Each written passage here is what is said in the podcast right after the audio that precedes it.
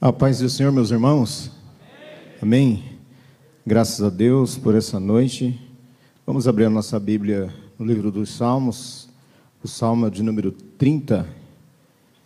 Eu sou agradecido a Deus pela vida dos nossos irmãos, pela vida do pastor Valdeci, pastor Marinho, os nossos irmãos que estão trabalhando com esse com esse propósito, não é?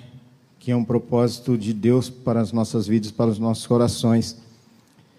Salmos de número 30, o verso de número 2 e o verso de número 3.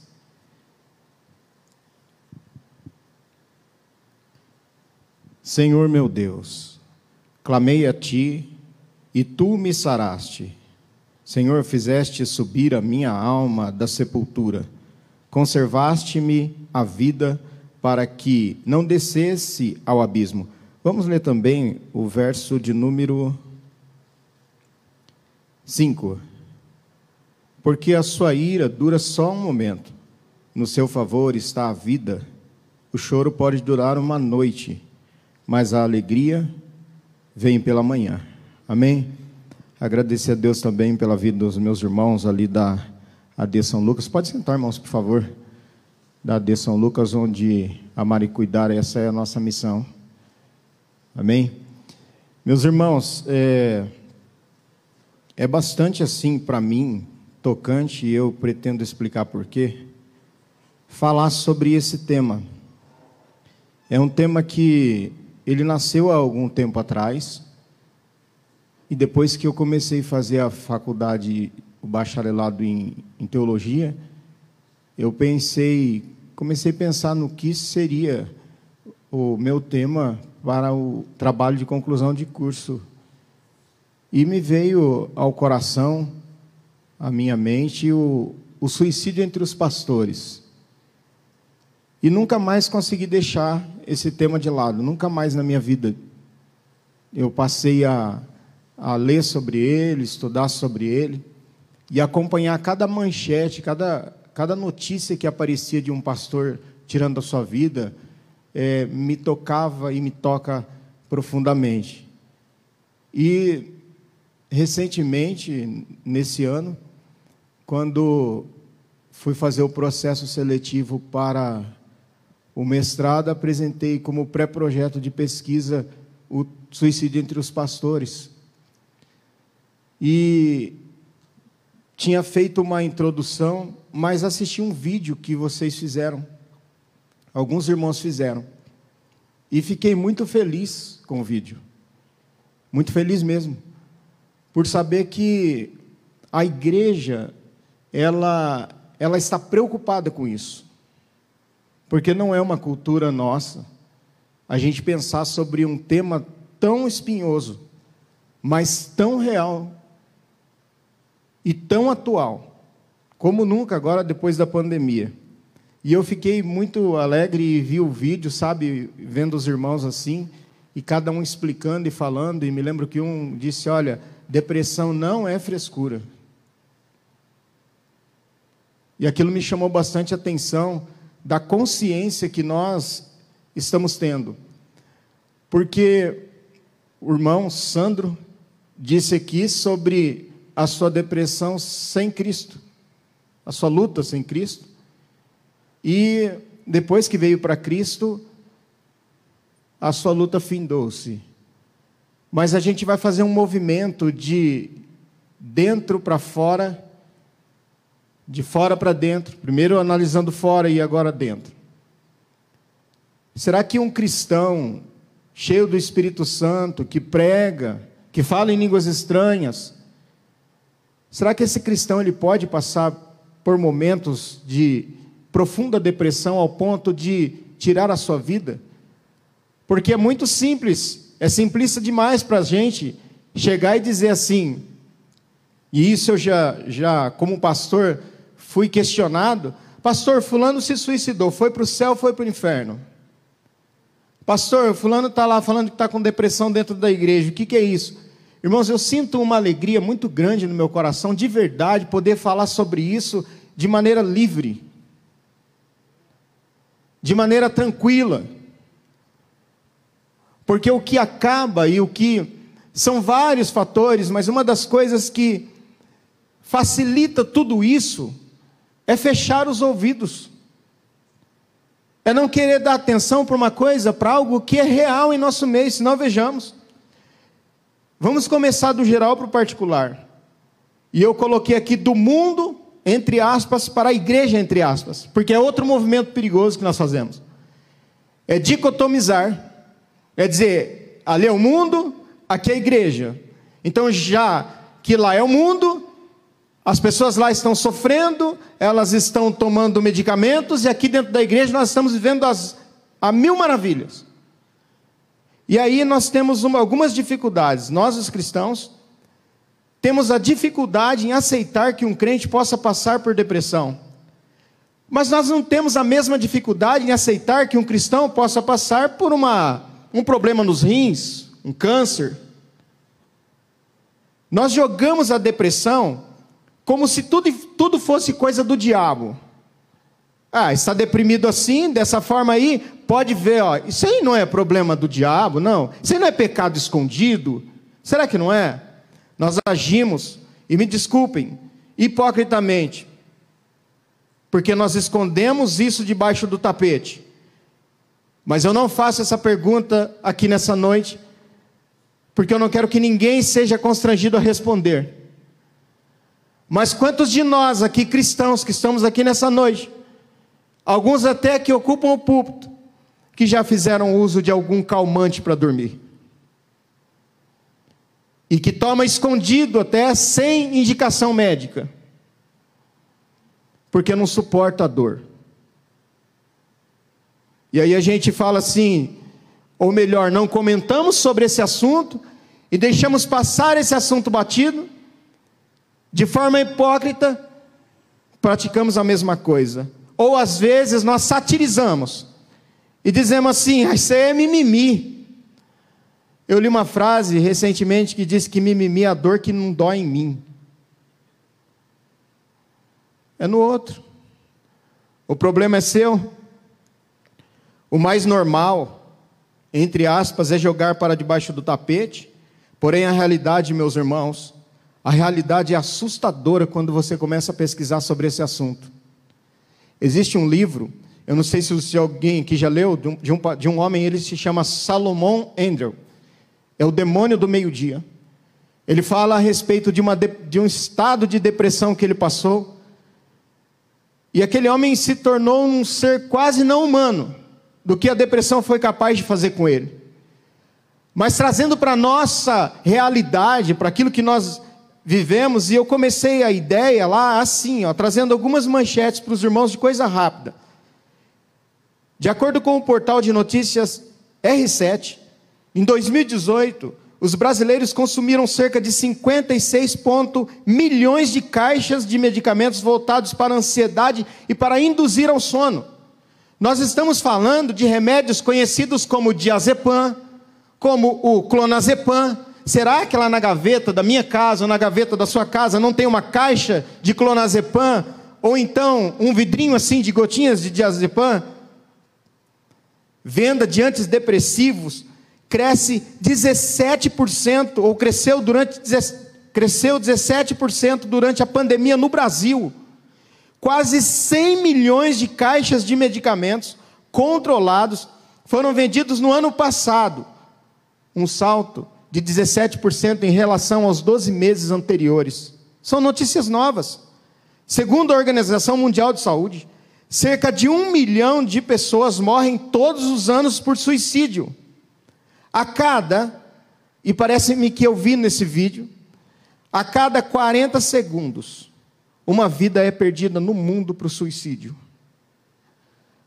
Pastor Barro, ali da Faculdade Teológica Sul-Americana, FTSA, escreveu um artigo em 2016, no mês de setembro.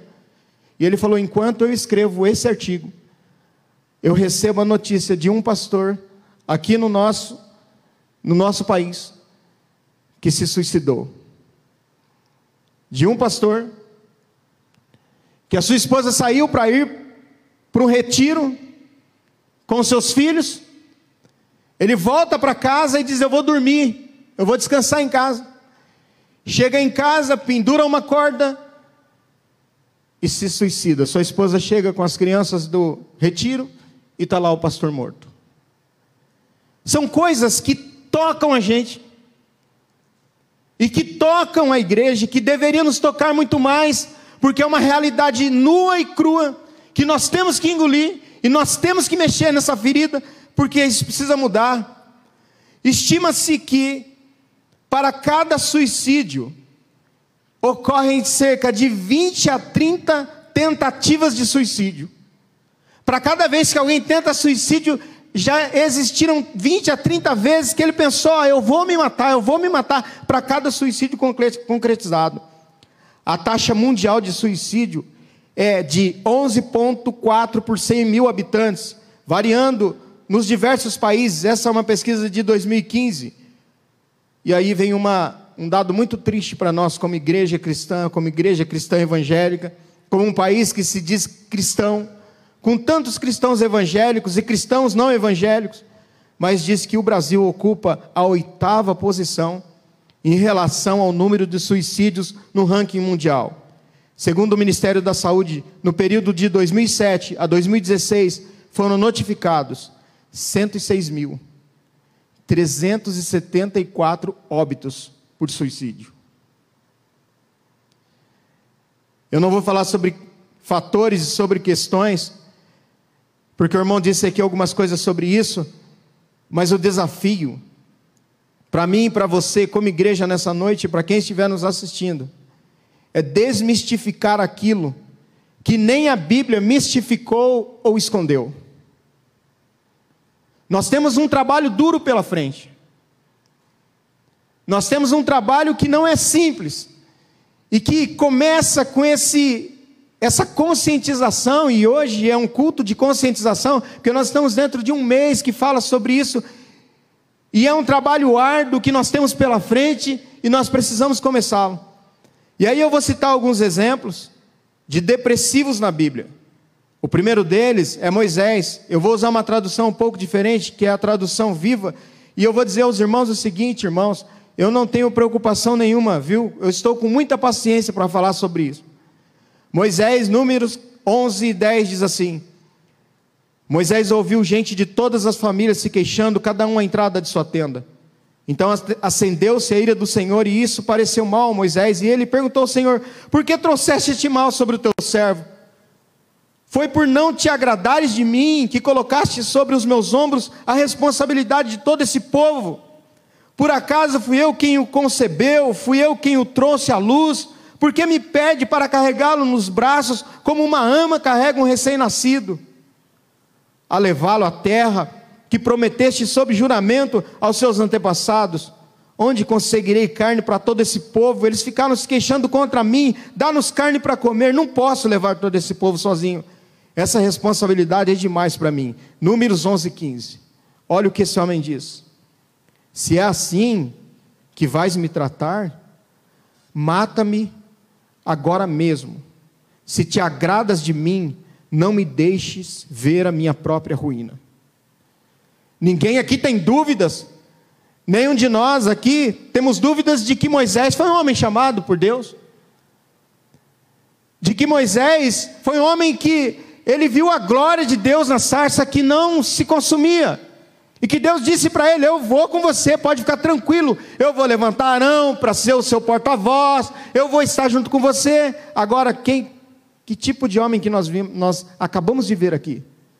Um homem que olha para a sua circunstância de, de vida, de alma, para a sua fraqueza, porque é muito simplório, irmãos, a nós aqui vestirmos um terno uma camisa linda.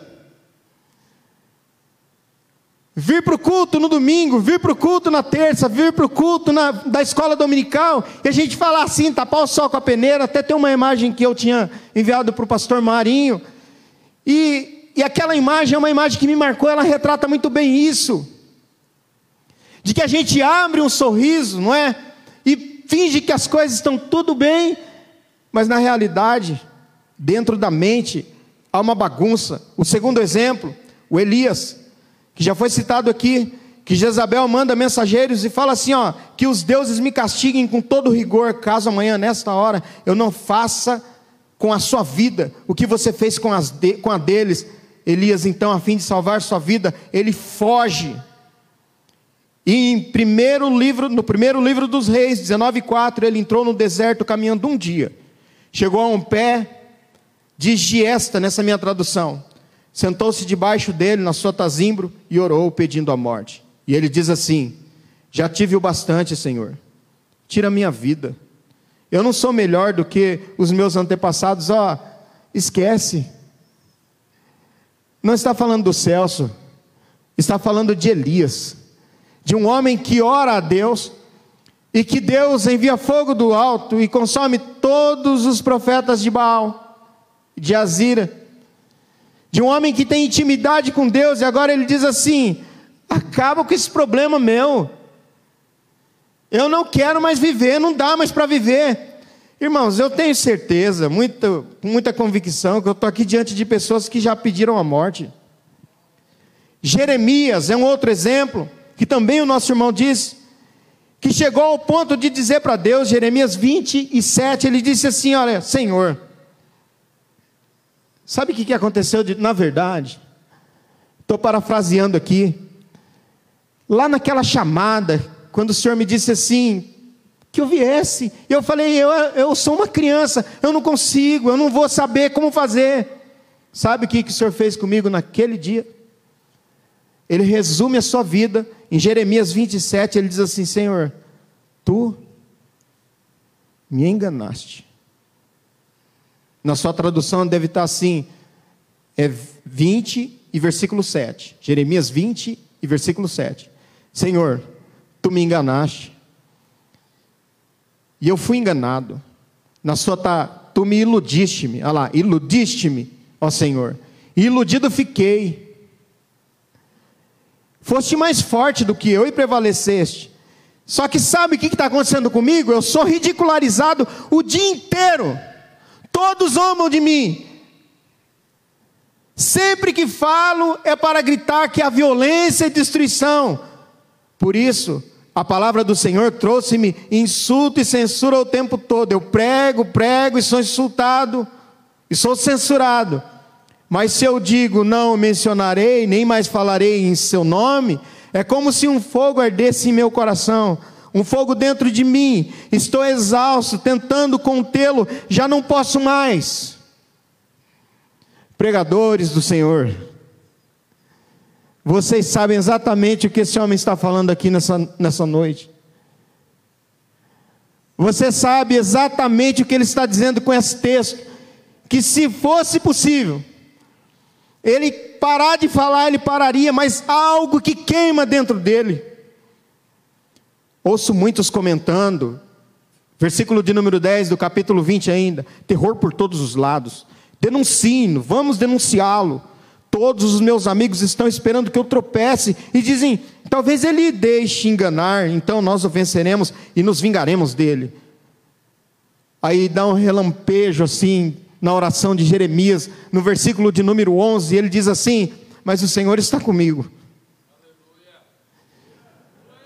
O Senhor está comigo como um forte guerreiro. Portanto, aqueles que me perseguem tropeçarão e não prevalecerão. O seu fracasso lhe será completa vergonha, a sua desonra jamais será esquecida. Ó Senhor dos exércitos, tu que examinas os justos e vê o coração e a mente, deixa-me ver a tua vingança sobre eles, pois eu fiz isso por tua causa. Eu estou passando por isso, mas foi por tua causa. Cantem ao Senhor, louvem ao Senhor, porque Ele salva o pobre mão, das mãos dos ímpios Irmãos, a gente pensa assim, mas esse homem está crente, hein? Que firmeza. Aí, no versículo de número 15, capítulo 20, versículo 15, parece que aquele homem que está fazendo uma oração assim, de repente ele cai e fala assim: Ó, maldito seja o homem que levou a notícia do meu pai e deixou muito alegre quando disse: Você é pai de um menino. Esse homem seja um maldito. Sabe por que, que ele seja um maldito? Versículo 16: Seja aquele homem como as cidades que o Senhor destruiu sem, sem piedade, que ele ouça gritos de socorro pela manhã e gritos de guerra ao meio-dia, pois ele não me matou no ventre materno, nem fez da minha mãe o meu túmulo, e tampouco me deixou permanentemente grávida. Não a deixou permanentemente grávida. Por que sair do ventre da minha mãe? Em outros termos, ele está dizendo assim: ó, por que, que eu não fui um aborto? Agora imagine, meus queridos, um divã, um terapeuta, e Jeremias deitado falando tudo isso para ele. Que remédio que esse homem ia, ou um médico iria receitar para Jeremias? Qual tipo de medicamento? Talvez alguém diria, olharia para ele e falaria assim: Eu acho que é bom você dar um tempo nesse negócio de ser profeta, é, afasta um pouquinho das suas funções, porque você está muito doente. Porque na cabeça dele seria melhor que o ventre da mãe dele fosse um túmulo. Aí ele termina o versículo de número 18 assim: só para ver, só para ver dificuldades e tristeza e terminar os meus dias na maior decepção. Relampejos de atos de fé, de dizer assim: quem já pregou sabe que às vezes você ocupa o púlpito desse jeito. Vamos parar de tapar o sol com a peneira? Às vezes você vem tocar, você vem cantar, mas como é que está lá em casa? Se é que não brigou no carro. E chegou aqui, e aí você vê o irmão com o microfone aqui cantando, adorando a Deus, você fala, e ele chorando, você fala assim, ó, oh, irmão sentindo a presença de Deus. Pense aí. Vamos chegar lá. Jó. Os dias do homem. E talvez esse seja um dos textos que nós mais utilizamos, mas eu, observando um pouquinho com mais atenção esse texto, me chamou a atenção algo que eu vou, vou falar para os irmãos no final da leitura. Jó 14 e o versículo 15. Ele diz assim: Os dias do homem estão determinados. Tu decretaste o número de seus meses, estabeleceste limites que ele não pode ultrapassar. Por isso, desvia dele o teu olhar e deixa-o até que ele cumpra o seu tempo como trabalhador contratado. Quem nunca pregou Jó 14,7? Até a irmã criou um hino, né? A esperança para a árvore cortada. Para a árvore, pelo menos. Guarda esse termo aqui, ó. Esses dois termos, pelo menos. Para a árvore, pelo menos, a esperança se é cortada, torna a brotar e os seus renovos vingam. Suas raízes poderão envelhecer no solo, seu tronco morrer no chão. Ainda assim, com o cheiro de água, ela brotará e dará ramos como se fosse muda plantada. Jó 14, versículo de número 10. Mas o homem morre, e morto permanece. Dá o último suspiro e deixa de existir. Assim como a água desaparece do mar e o leito do rio perde as águas e seca, assim o homem se deita e não se levanta até quando os céus já não existem. Os homens não acordarão e não serão despertados do seu sono. Se tão somente me escondesses na sepultura e me ocultaste até passar a tua ira, se tão somente me impuseste um prazo e depois lembrasse de mim, Deus, sabe o que eu estou falando aqui? Dá um tempo. Dá um tempo. Quer que eu faça uma paráfrase? Parece que ele está dizendo assim: parece que eu valho menos do que uma árvore. Porque a árvore, pelo menos, ao cheiro das águas, na sua raiz, ela brota. Porém, eu, homem, morro. Desgosto, decepção. E o último deles, é Davi, no salmo que nós fizemos a leitura, eu vou fazer do 32, o salmo 32 e 3, ele diz assim: Eu tentei por algum tempo esconder de mim, de mim mesmo o meu pecado. O resultado foi que fiquei muito fraco, gemendo de dor e aflição o dia inteiro. De dia e de noite, senti a mão de Deus pesando sobre mim, fazendo com que as minhas forças se tornassem seca, como se as minhas forças fossem um pequeno riacho. Vejamos, porque a gente age na, na superfície. Por que, que eu falei que nós iríamos começar de fora e fazer algumas observações com relação aquilo que acontece lá fora, porque aqui dentro também tem uma pesquisa. Uma pesquisa realizada, e depois a fonte eu deixei no final. Foram observados 50 prontuários de pacientes religiosos na região sul do estado de São Paulo, que estavam imersos na depressão. Apresentou de forma sintética os seguintes dados: pacientes religiosos no nosso estado. Em sua grande maioria, os cristãos aqui pesquisados não enxergam a depressão como doença, antes a compreendem como problema espiritual. A totalidade dos pentecostais e neopentecostais desta amostragem atribuem a causa da doença a problemas espirituais, em sua esmagadora maioria diretamente ligada à ação de demônios, 100%. Dentre os cristãos históricos representados nesse estudo, mais da metade referiu como causa para a depressão problemas espirituais. Pecado ou falta de fé, irmão? Tomando diazepam, falta de fé.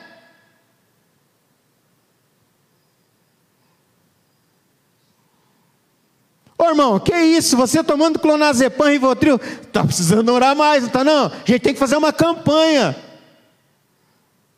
Que triste, irmãos. O restante referiu causas devido a estresse profissional, problemas conjugais, hereditariedade também de causas desconhecidas, mesmo estes estiveram ou tiveram dificuldades na procura por tratamento especializado. Essa dificuldade em compreender a depressão enquanto doença causou prejuízo quanto à procura por tratamento especializado e consequente alívio da doença e das limitações por ela imposta.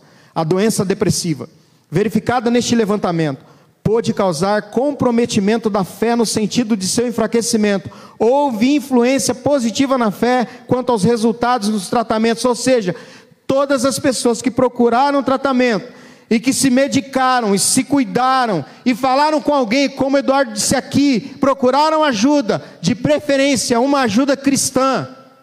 Essas pessoas tiveram a sua fé aumentada. Deus pode. Deus pode. Deus pode. Aí eu fiz um alerta, eu coloquei assim um alerta para mim, pastor. Pra, para mim.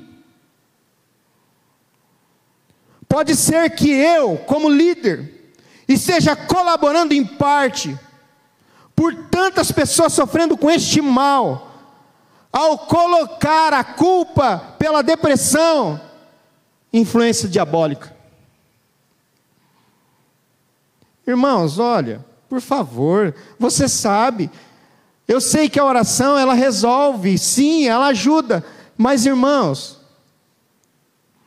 às vezes, eu não estou aqui, entendam o que eu estou dizendo, corro risco às vezes em falar isso, mas às vezes a pessoa vem contar para a gente alguma coisa, sabe que ela não quer ouvir, tipo assim, não, não pode ficar tranquilo, Deus vai entrar com providência isso aí. Sabe o que ela quer?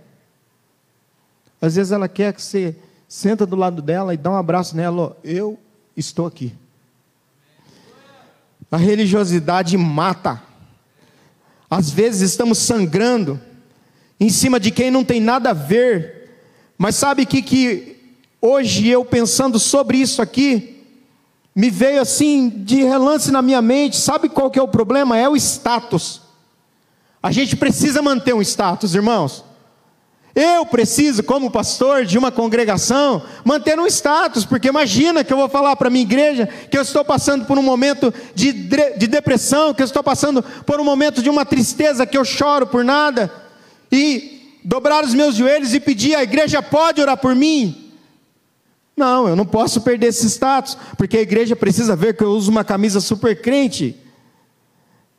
A depressão é a força, a depressão é a força que falta para alguém puxar o gatilho. O que fazer? São as faces de uma mesma moeda. Pessoas precisam de Deus, é verdade ou não é? Só que pessoas precisam de pessoas.